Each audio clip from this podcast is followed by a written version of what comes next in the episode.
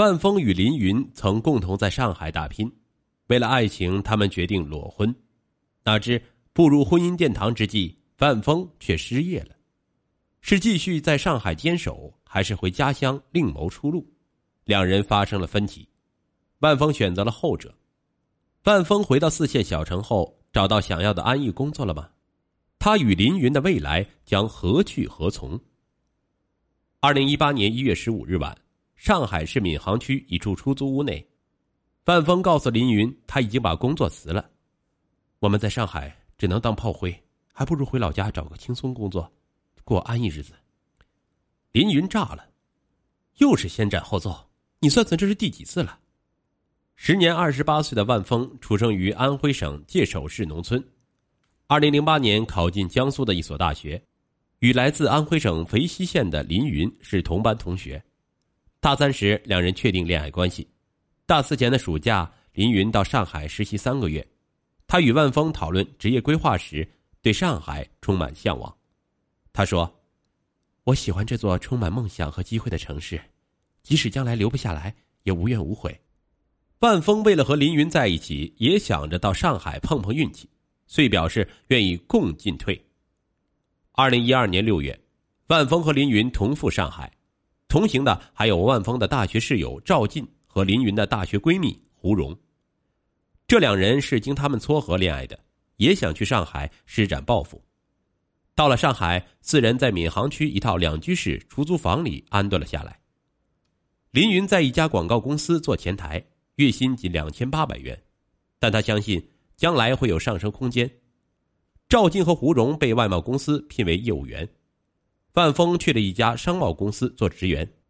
赵进的底薪与万峰差不多，但他非常努力，业务提成不少，加上赵进父母的全力支持，二零一四年末。他和胡蓉在嘉定区买了套老旧小房，两人搬离后，万峰和林云另租了一套条件更简陋的出租屋。在赵进和胡蓉的婚礼上，林云羡慕不已，万峰愤愤不平地说：“赵进还不是啃老吗？还说现在只是另谋高就，才能实现安居梦。”林云劝万峰不要轻易跳槽，只要在单位踏实工作，总会有出头之日。万峰不服气地说。我会证明给你看的。不久，万峰拿到了上海一家电商的 offer，职位仍是文员。他事后才告知林云，自己跳槽到了正处在风口的行业。林云闷闷不乐：“这么大的事情，你也不先跟我商量？”万峰解释说：“事情没办成以前，他不想说。”二零一六年十二月，万峰又跳槽到金融公司做业务。林云是非常生气。万峰谎称新单位月薪比原先多了三千元，其实该公司底薪比原来更低，拉到资金了才有业务提成。为了挣业绩，万峰找到赵进，游说他拿钱投资理财。赵进说：“我手里要有闲钱儿还不把房贷给还清了。”范峰发誓从此与赵进断交。范峰连续几个月只拿到基本生活费，几近崩溃。无奈，他向父母借了老家宅基地征收款维持开销。二零一七年十一月，林云怀孕五周了，她想留下这个孩子。范峰说：“既然怀孕了，那就结婚呗。”林云同意了，两人领取了结婚证，打算择日回家补办婚礼。数天后，万峰所在的金融公司涉嫌非法集资被查处，所幸万峰参与融资的数额达不到刑事立案标准。逃过一劫，为此，万峰萌生了回老家发展的念头。他劝林云也一起回去，而此时的林云已从初级职员晋升到行政助理，月薪已达八千元。他很矛盾，说老家的平均工资太低，上海房租虽高，但就业机会多，发展空间也大。万峰不再坚持，听从林云的意见，另找了工作。哪知万峰干了不到一个月。就铁了心的要回老家，并再三劝说林云，家里会拿出拆迁款给他们在老家买房，只要回去找到稳定工作，生活没有压力。而上海的高房价几乎没有出头之日。他还劝林云，一旦考上了编制，就能过上体面又安逸的小日子。林云想着腹中的胎儿，让万峰先回去打头阵，再做打算。二零一八年春节。万峰陪林云回肥西老家，岳父母非常赞同万峰的想法。林云表示，等万峰稳定了，他就回去。这期间，万峰还带林云参加了同学聚会，得知不少同学都结婚生子，有房有车，无压力，林云很失落。万峰借机给林云洗脑：“你看看人家，这才叫生活。我们在上海，那只是生存，简直就是荒废光阴。”林云却说：“各有各的活法，老家虽然安逸，但装不下梦想，安不下灵魂。”万峰奚落道：“梦想总不能当饭吃啊。”万峰去一家清真食品公司应聘，老板吴强详细询问了万峰在上海的工作情况，说公司正打算开展线上销售，缺一名业务主管，问万峰有何思路。万峰现场贩卖了之前在网上搜索的资料，并加以发挥。吴强开出四千五百元的底薪，另加高绩效提成比例的待遇。让万峰出任销售总监，负责线上销售，还给他配备了独立的办公室和五名员工。吴强承诺，只要万峰把年销售额做到三百万元，年薪就可以达到三十万左右。当天，吴强带万峰参观了生产车间，公司的主打产品是五香黄牛肉、驴肉等。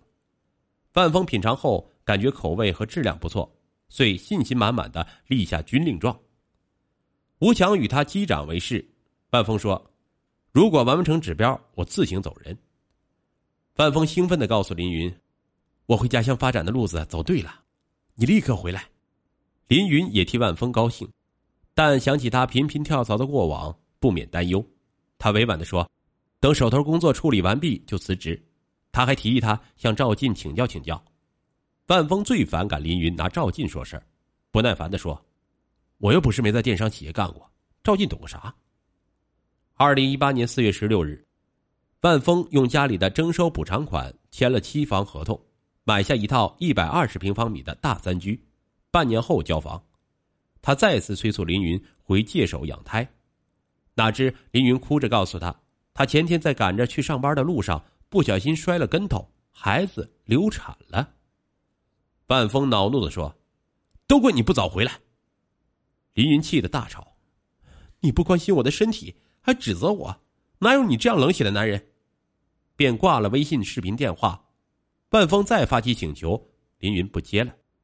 次日，万峰奔赴上海，当面向凌云道歉，说他爱之深，责之切，口不择言是无心之过，并希望林云一道回去。林云说：“原先考虑怀了孩子，不得已答应跟万峰回界首，现在想来想去。”还是舍不得离开，这里有他熟悉的人际圈子，有二十四小时便利店，有梧桐树荫下的衡山路，还有他越来越喜欢的小众文艺活动，这一切他都难以割舍。再三劝说无果，万峰又说：“林云在上海表面看起来光鲜，其实还是属于底层打工妹，给精英们做炮灰，还不如像他这样在三四线城市当鸡头。”林云表示。自己目前已经习惯在上海，至于自己的去留，就等万峰把业绩做上来，真正成了鸡头再说。军令状约定的期限快到了，万峰负责的销售只完成了总目标的三分之一。期间，总经理吴强多次催问，万峰都说市场正在布局，水到自会渠成，销售指标肯定能完成。实际上，他只是坐在办公室跟员工发号施令。